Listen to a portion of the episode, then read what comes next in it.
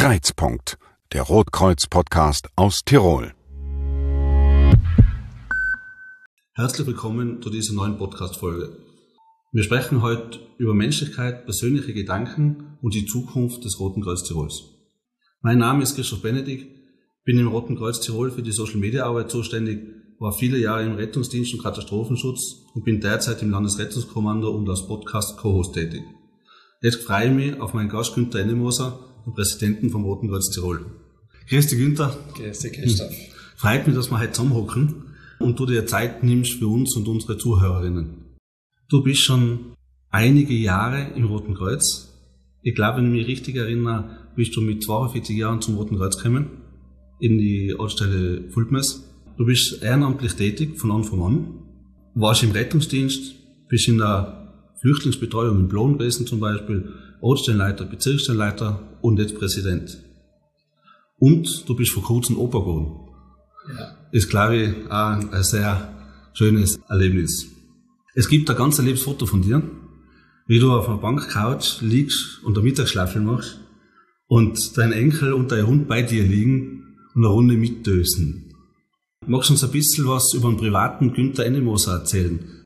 Ja, wenn ich das so mir anschaue, in meiner Freizeit habe ich früher viel mehr Sachen gemacht, wie ich heute mache. Ich bin sehr gerne gereist, bin viel Zeit mit meiner Tochter verbracht, jetzt ist sie erwachsen, nicht mehr so viel Zeit. Mhm. Und im Prinzip dreht sich jetzt meine Freizeit um das Rote Kreuz. Ich bin zwar in Pension, ja, aber ich bin tagtäglich irgendwie konfrontiert oder beschäftigt mit den Belangen des Roten Kreuzes. Jetzt natürlich habe ich einen Enkel gekriegt, wie du gesagt hast, und da bin ich sehr, freue mich sehr darüber. Natürlich, und alles gesund und alles gut. Und das ist auch eine Aufgabe, die vielleicht dann ein bisschen meine Zeit in Anspruch nehmen wird, wenn ich mal das Puppe kinzen kann und ja. so weiter. Aber im Prinzip ist meine Freizeit immer irgendwie verbunden mit dem Roten Kreuz. Ich habe keine großen Hobbys. Ich bin nicht einer, der jetzt äh, golfen geht oder mhm. irgendwelche extremen Sportarten betreibt oder die viel Zeit in Anspruch nehmen, sondern ich verbringe viel Zeit zu Hause mit meiner Familie, mit meiner Frau, meinem Dackel, ja, mhm. und jetzt mit meinen Enkeln. Aber ansonsten dreht sich fast alles immer um das Rote Kreuz. Das ist vielleicht für viele nicht verständlich, weil viele sagen, in der Pension tue ich noch das und tue das und tue das. Ich, ich habe solche Vorstellungen nicht. Für mich ist das einfach ein Teil meines Lebens geworden, ein ganz wichtiger Teil. Ja. Schon fast ein typischer Langzeit-Rotkreuzler. Ich glaube, uns geht es oft so, dass unsere Freizeit ist das Rote Kreuz. Oft. Ja, es ist fast so. Man, wenn man so lang, es gibt ja Leute, die viel länger sein im Roten Kreuz wie ich, mittlerweile sind es auch 26 Jahre alt. Und äh, das ist schon eine lange Zeit im Leben von einem Menschen. Nicht? Und wenn du das nicht so vereinnahmst oder in dir selber mittragst, das Ganze, dann, dann wird es nie so sein, wie ich es jetzt praktiziere. Sondern es ist einfach, du bist da dabei, du möchtest für diese Organisation was tun und das tue ich ja und ich bin stolz, ich bin wirklich stolz darauf, dass ich da mitarbeiten kann, ja. Und äh, natürlich bin ich jetzt Präsident geworden und da schon eine andere Position wie am Anfang vor meinen Anfängen im Roten Kreuz, aber ich kenne das von der Pike auf. Mhm. Ich weiß eigentlich schon, von was ich rede. Man muss ja natürlich wissen, dass sich die Zeiten auch verändern. Das es ist, ist nicht klar, so ja. wie vor 26 Jahren. Wir müssen auch mit der Zeit gehen, ja. Aber, aber das ist äh, nicht nur ein Hobby, das ist einfach ein Teil meines Lebens, den ich mir gar nicht äh, vorstellen könnte. Jetzt irgendwann wird es einmal nimmer sein, ja. Aber ich weiß nicht, was dann ist. Das weiß ich nicht. Das kann ich nicht sagen. Ja. Ich kann das sehr gut nachvollziehen ich möchte gern so circa 15 Jahre zurückgehen. Da habe ich meinen ersten hauptamtlichen Dienst gehabt und das war in Fulpmes. Also ich war davor freiwillig äh, in Zellkämmerten und mein erster Dienst als Hauptamtlicher war halt in Fulpmes. Und da bist du in der Früh dahergekommen und hast gesagt, Christi, ich bin der Günther, ich bin der wenn du irgendwas brauchst, dann meldest du dich gerade. Und mir ist da aufgefallen, dass du äh, fast täglich dahergekommen bist und die Runde geschaut hast, ob, ob alles passt, ob alles funktioniert. Du hast mit jedem geredet. Wir haben immer gefragt, um was es geht und, und wie sich es weiterentwickelt. Jetzt im Landesverband fällt mir genau das Gleiche wieder auf. Ist das so ein Erfolgskonzept? Ist das einfach deine Art? Nee, ich möchte jetzt mal grundsätzlich sagen, ich komme nicht daher, jemanden zu kontrollieren. Ich bin aber der Meinung, dass äh, äh wenn man Außenleiter ist oder so eine höhere Funktion, wenn man so will, in diesem Verein hat, dass man mit den Leuten reden muss. Wenn man mit den Leuten nicht redet, so denke ich halt, so bin ich, wirst du nichts erfahren und wirst du auch nicht wissen, was da läuft. Du kannst zwar mit den Geschäftsführern reden, und das ist eine ganz wichtige Sache, da geht's um alltägliches Geschäft und so weiter, um, um äh, Sachen, die man in der Zukunft machen muss. Mhm. Aber du musst auch bei den Leuten sein. Und das ist etwas, was ich immer tun werde. Und ich bin eigentlich froh, dass ich mit allen ganz normal reden kann. Mhm. Und einmal sagen kann, wie geht's da? Trinken wir einen Kaffee miteinander. Früher war ich noch geracht, haben wir nicht miteinander geracht. und das ist halt so meine Art. Und das, das gibt mir auch so ein bisschen einen Einblick in das mhm. ganze. Leben, was da so passiert. Ich meine, da arbeiten ja hunderte Menschen, ja, und du kannst nicht mit allen reden, ich werde auch nicht alle kennen. Aber in meinem Bereich, wo ich mich meistens bewege, ist mir schon ein Anliegen, dass ich mit den Leuten reden kann, mal ein, ein kurzes Wort wechseln kann. Ich glaube, ohne überheblich zu klingen, das gefällt vielleicht an die Leute, ich weiß nicht es ist meine Art, so mit den Menschen umzugehen. Ich meine, die Mitarbeiter sind das Wertvollste, was wir haben. Da kann einer Präsident sein oder auch nicht. Wenn die Mitarbeiter da nicht funktionieren, dann nutzt es nichts. Ja, genau. Das ist so. Wir haben einen neuen Zivildienerkurs im Haus. Die, die haben die Tage angefangen, sind ganz neu im Roten Kreis.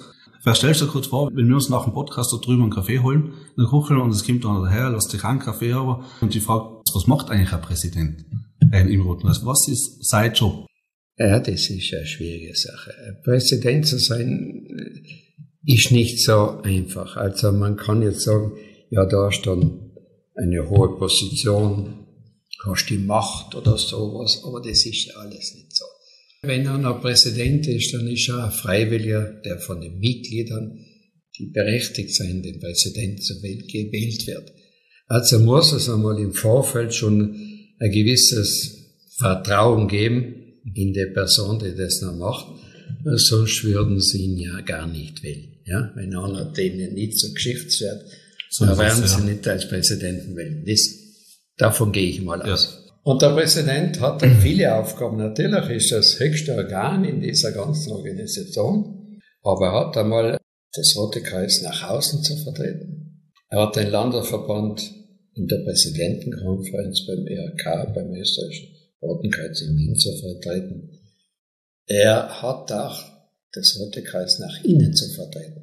Also bei allen Veranstaltungen, die die Bezirksstellen so machen wollen, wenn er eingeladen ist, wird der Präsident dahin. Ja? Das sind natürlich sehr viele. Im letzten Jahr waren es ein bisschen weniger.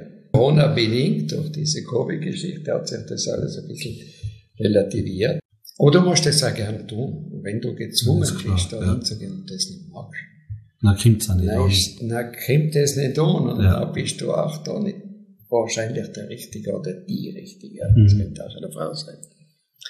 Und so, ja, es ist manchmal mühsam, ja. Aber manchmal, es ist auch wieder schön, wenn man Leute aus anderen Bezirken trifft, nicht immer die, die da in der Nähe sein, sondern mal in Reuter in der Nostal bist, wo du wahrscheinlich weniger oft hinkommst wie ein Ballungsraum, ja. wo wir uns alle bewegen. Und dann ist es wieder nett, weil wenn so lang beim Roten Kreis bist, dann kennst du auch mal ein paar, schon ein paar Jahre ja. und kannst mit denen auch mal quatschen über so alles Mögliche reden. Und das ist fein, das freut mich immer. Das Rote Kreuz hat einen Grundsatz, Menschlichkeit. Da kann man sehr viel darunter verstehen. Ähm, was verstehst du darunter und das Rote Kreuz? Wir haben einer unserer Grundsätze, die im Roten Kreuz verankert sind, ist die Menschlichkeit, neben vielen anderen. Menschlichkeit ist ein Wort oder ein Ausdruck, der schon vieles aussagt über einen Menschen. Ich denke einmal, dass Menschlichkeit auch was mit Respekt zu tun hat. Und ich würde mir wünschen, dass wir als Menschen uns respektvoll begegnen, nicht ein gezwungenes Miteinander haben. Das ist ein ganzer Unterschied. Äh, wenn ich jetzt sehe in Zeiten von Corona, was ich so bemerke, und ich bin ja ein interessierter Mensch, mich interessiert ja so, was da auf der Welt passiert oder was in der Politik vor sich geht, was die Menschen im Land denken und mir diese Spaltung anschaue, wenn ich das so sagen darf, dann frage ich mich schon, wieso wir eigentlich uns so verhalten als Menschen, weil wir leben jetzt in einem Land, wo ich wirklich sagen kann, und da bin ich überzeugt davon, dass das eines der besten Länder der Welt ist, was soziale Geschichten betrifft. Da seien ja alle Gott versorgt, das kann jeder in ein Krankenhaus gehen. Es werden ganz wenige, schätze mal, komplett durch den Rost fallen. Aber im Großen und Ganzen leben wir in einer sehr behüteten Welt. Wir leben fast in einem All-Inklusiv-System. Wenn es etwas wird, dann hoffen wir die Rettung so heißt ja im Land, im ja. Volksmund. Und dann kommen die. Ja, und die fahren die dahin, wo das, du das benötigst. Ja. Und wenn einmal etwas nicht so hin hat, dann gibt's den großen Aufschrei. Und das ist halt etwas, was ich nicht ganz verstehe. Ich bin nicht so, ich denke nicht so. Aber im Roten Kreuz ist, äh, wir sind ja auch der Spiegel der Gesellschaft. Da arbeiten alle möglichen beim Roten Kreuz, junge und alte, Frauen, Männer, politische, unterschiedliche Ansichten, weil jeder Mensch ist auch ein politischer Mensch letztendlich, auch wenn er kein Politiker klar, ist, ja. Aber, aber trotzdem, äh, man versucht halt diese Grundsätze und die, die sind wichtig für uns und ich glaube, dass diese Grundsätze uns ab und zu helfen können. Wenn man einmal so ein bisschen ein Problem hat, ist das so fast wie, schau mal dir mal an, denk ein bisschen nach, dann kann ich mich da irgendwo anhängen mhm. und vielleicht tut es mir ganz gut, ein bisschen zu reflektieren. Ja. Ich würde es noch gerne ein anderes Thema zu diesem Bereich Menschlichkeit ansprechen. Im Jahr 2015 war eine große Flüchtlingsbewegung. Ein paar Jahre davor haben wir in Innsbruck-Land, unsere Heimatbezirksstelle, ähm, Flüchtlinge in Blon betreut. Also die Flüchtlinge, die von der Polizei am Brennen aufgegriffen worden sind, sind nach Blon gebracht worden, sind mir angerufen worden und jemand von unserem Team ist dort hingefahren und hat sie versorgt, sage ich so ganz simpel.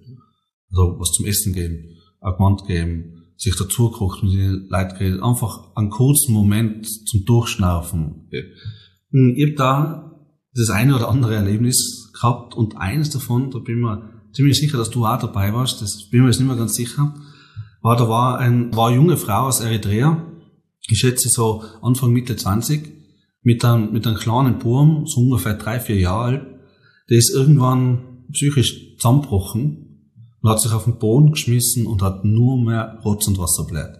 Er hat geschrien und dann rundum sind Polizisten gestanden, wir zwar und die anderen Flüchtlinge. Kannst du dich zufälligerweise an das noch erinnern? Da war so viel. Ich weiß nicht mehr, es war so viel, ich war da sehr oft oben, aber ich habe schon auch tragische Erinnerungen an diesen. Ja, das ist klar, jeder, der da oben. An diesen Tagen, was sie da, Nächte, was sie da ja. verbracht haben. Ja, jedenfalls diese, diese junge Dame am nächsten Tag, wo sie dann abgeholt worden sind, da habe ich mit ihr ein bisschen reden können und da hat sie erzählt, ja, sie ist geflüchtet, weil sie sich und ihr Kind einfach nicht mehr nähern kann. Sie hat Geld nicht dazu.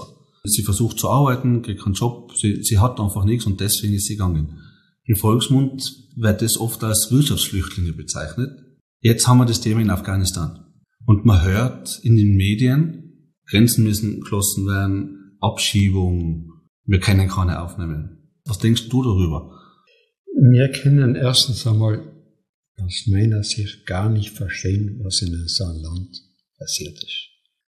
Wenn ich denke, dass die bald 40 Jahre Krieg haben, mhm. ja, und da sind alle drin gewesen, die Russen und die Amerikaner und die Europäer, und jetzt sind alle auf einmal von heute auf morgen da weg. Ich kann mir gar nicht vorstellen, dass ich jetzt 40 Jahre Krieg äh, überleben würde. Und Afghanistan ist halt nicht so ein Land, wie wir es sind, wo alles geregelt organisiert ist. Man muss auch bedenken, dass wir wahrscheinlich Jahrhunderte gebraucht haben, um überhaupt so eine Demokratie äh, zu etablieren, wie wir mhm. sie heute haben. Das hat es da nie gegeben. Die haben wir gegeben für im Mittelalter. Ja. Ich war einmal jung, da waren wir da, das war eine andere Welt. Da bist du auf die afghanische Grenze gekommen und hast du gesehen, es gibt auch eine andere Welt. Mhm. Ja. Und diese Menschen sind immer arm gewesen und unterdrückt und äh, ja, was wissen wir eigentlich, was in diesen Menschen vorgeht? Wir können jetzt verurteilen, da gibt's die Taliban, da gibt's das und Korruption und alles, was du willst. Aber ich glaube auch, dass unsere westliche Politik da ihren, ihr, ihr Backel zu tragen hat, ja. Zuerst hat man die unterstützt, an die und da ist man gegangen und hin und her. Äh, Geschäft dahinter, Bodenschätze wird es auch geben. Und heute wird es so sein, dass die, die Länder, die mit Problemen äh, sozialer Art oder Menschenrechte nicht viel am Hort haben, der werden sich da einmischen und werden das Land normal ausblendern, so wie sie es jahrhundertelang getan haben. Es ist schwierig, über das zu urteilen. Es werden auch nicht alle Afghanen nach Österreich kommen, es werden nicht alle Afghanen nach, nach Europa kommen, die ja. werden gar nicht die Möglichkeit haben, wenn man diese Riesenlage in Pakistan sieht, wo, wo wirklich 100.000 Menschen in einer Lager leben unter schlimmsten Bedingungen mhm. unterernährt. Ja, was soll man so einem Menschen sagen, wenn er schafft, irgendwo hinzugehen, wo es ein bisschen besser geht? Das ist doch auch eine Art von Menschlichkeit mhm. an sich schon. Ja. Das will ja jeder. Ne? Ja. Und wenn du da keine Chance siehst und wirklich keine Chance siehst, dann ist es schwierig. Und genauso ist es bei den Menschen in Afrika, die geflüchtet sind, die da oben im Plan waren, das waren ja meistens für uns im Plan Menschen, die aus Afrika gekommen sind, der ganz ja. selten einmal einer aus, aus dem Fernen Osten, ja, weil die da alle mit dem Boot übers Mittelmeer gekommen sind, die ja. meisten. Ja. Und ich muss dann sagen, also ich denke mir immer, heute gibt's ja auch in armen Ländern kann jeder im Fernsehen schauen und alle Kanäle dieser Welt. Und das sage ich mal ganz etwas Brutales. Wenn man im Fernsehen im Mittel in Afrika rein, wo die übelste Armut herrscht, du siehst dann eine Werbung für Katzenfutter. Und die Katze, was ja. Besseres frisst, wie du hast. Da mhm. wirst du dir vielleicht denken, ja, da muss ich auch hin, weil da gehst du mhm. Das ist jetzt brutal und krass gesagt. Und wenn es im eigenen Land eine Möglichkeit gibt, dass es dort besser wird, dann wird er da bleiben. Aber nach 40 Jahren Krieg, ja, musst du die Menschen, überlegen. die jetzt heute 40 Jahre alt sind, die kennen nichts anderes wie Prügel, Kanonen, Gewehre, Bomben. Frauenunterdrückung und was weiß ich, was es alles gibt. Das ist für uns, da zu urteilen, auf dem Sofa, mit der netten Jasse in der Hand ist das genau. weg. Ja. Und erinnern wir uns dann, wie viele Menschen aus Irland vor vielen Jahren nach Amerika geflüchtet sind, weil sie in Irland nichts gegeben hat. Mhm. Das haben wir alles vergessen. Wie viele Menschen aus Europa geflüchtet sind. Wenn es so weitergeht mit dem Klima und solchen Sachen, da wird es ganz eine andere Flüchtlingswelle auf der Welt geben. Es werden die Klimaflüchtlinge sein. Weil du da nicht mehr leben kannst und jedes Jahr der Nacker, den du beackerst, überschwemmt wird, danach von Wien auf, irgendwann magst du nicht mehr. Das ist klar. Und vor allem, wenn du durch Hitze, durch Flut, durch nichts mehr zum Essen hast nichts mehr ja. anbauen kannst, die Supermärkte lasern. Also mhm. die Föderation hat ja da ein Dokument ausgegeben, dass im Jahr 2030 äh, zusätzlich 100 Millionen Klimaflüchtlinge auf der Welt ja. gibt. Im Jahr 2050 sind es 200 Millionen zusätzlich. Ja, ich kann auch verstehen, dass man in Österreich sagt, wir kennen sie nicht alle auch nicht. Ist ja, es kennen nicht alle zu uns, ja, das ja. kennt sicher ein großer Teil, aber wir haben ja so Länder rund um uns, die so menschenfreundlich sein, wie Ungarn und so weiter, die machen das ja, die schützen uns ja schon vor denen. Wenn man jetzt das Ganze sich so anhocht, was wir gerade geredet haben über die Themen von, von Klima, Flüchtling, Corona, Spaltung der Bevölkerung, welche Aufgaben kämen da in den nächsten 10, 15 Jahren auf uns als Rotes Kreuz zu oder sind schon da? Das Rote Kreuz ist ja weltweit schon über 190 Ländern auf der Welt tätig. Und nicht nur im Rettungsdienst. Ja, es ist eine der wenigen Länder auf der Welt, wo es Rote Kreuz Rettungsdienst macht, ist Österreich. Ja. Viele Länder, da macht es jemand anderer, den Rettungsdienst. Und äh, humanitäre Aufgaben sind die Hauptaufgabe des Roten Kreuzes. Wir sind ja auf der ganzen Welt tätig, bei allen Kriegen, Krisen, Erdbeben, Überschwemmungen, was es alles gibt auf dieser Welt, ist das Rote Kreuz tätig und hilft. Wir sind eine gemeinnützige Organisation, die größte auf der Welt. Und da werden unsere Aufgaben, die wir heute schon machen, noch viel mehr intensiver mhm. werden wie heute. Es wird einfach, ich möchte nicht so ein Horrorszenario nee, skizzieren, ja. dass alles schlecht und früher war alles besser. Aber wenn diese Katastrophen so weitergehen und man merkt sie jetzt schon, es wird wärmer, es, es verändert sich das Klima, das spüren wir schon als normale Menschen, nicht nur ja. so eine Fantasie vom so Forscher. Ja, genau, ja. es ist schon im Gange. Und da wird da einiges getan dagegen, aber äh, es wird äh, für viele Menschen auf der Welt noch, noch schlimmer werden, wie es jetzt schon ist. Gell? Wir sind ja da noch in den schönen Land Tirol safe, noch ja. für lange Zeit, ja. glaube ich mal. Und wir müssen das auch schützen, das ist gar keine Frage, und das Thema. Und, äh, aber, aber für viele Menschen auf der Welt wird es tragisch werden. Und da wird das Rote Kreuz immer wieder helfen. Das ist unsere Aufgabe. Wir haben jetzt schon knapp eine halbe Stunde geredet. Deswegen möchte ich da jetzt noch eine Abschlussfrage stellen. Wenn man in Roten Kreuz mitarbeitet, dann hat man viele Erlebnisse. Viele Erlebnisse, was andere nicht haben. Positive wie negative. Und ich würde gern den Rotkreuz-Moment von dir wissen. Welches besonderes Erlebnis hat dich besonders berührt? Im negativen oder im positiven?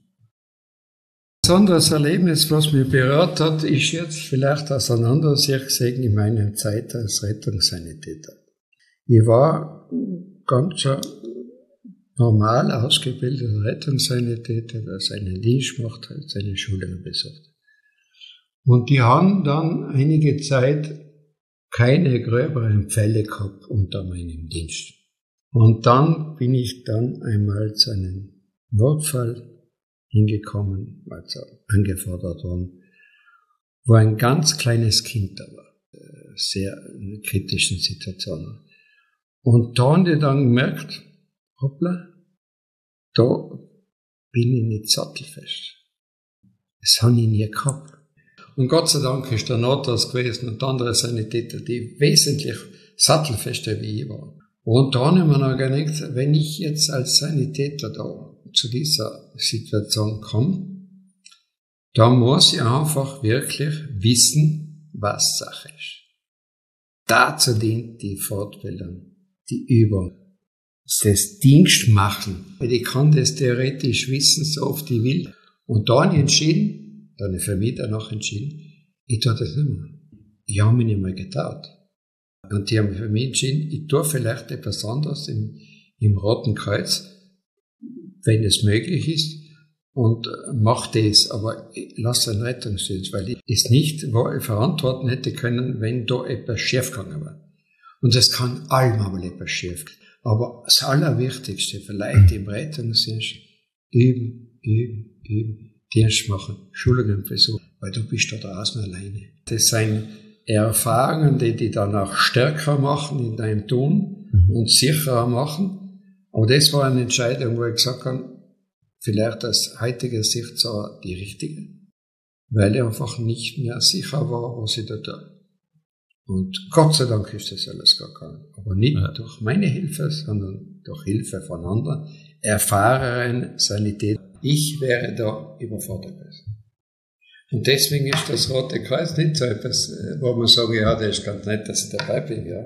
Also im Rettungsdienst bist du mit Situationen konfrontiert, die nicht immer schön und nett sind. Danke, Günther, dass du heute Zeit genommen hast und unseren Zuhörerinnen deine sehr persönlichen Gedanken und Erlebnisse geteilt hast und erzählt hast. Es hat mich echt gefreut, mal ein bisschen ein anderes, sage ich, Interview zu führen, als man in den Medien zu hören kriegt. wollte ein bisschen einen anderen Weg einschlagen. Dankeschön, dass du dabei warst. Und unsere Zuhörerinnen, herzlichen Dank fürs freundliche Zuhören. Wir wünschen eigentlich noch ein wunderschönes Tagel und vergesst nicht, den Podcast zu abonnieren. Dankeschön und vielen Dank. Danke, Christoph. Bleiben alle gesund, das Wichtigste. Das war Kreuzpunkt, der Rotkreuz-Podcast aus Tirol.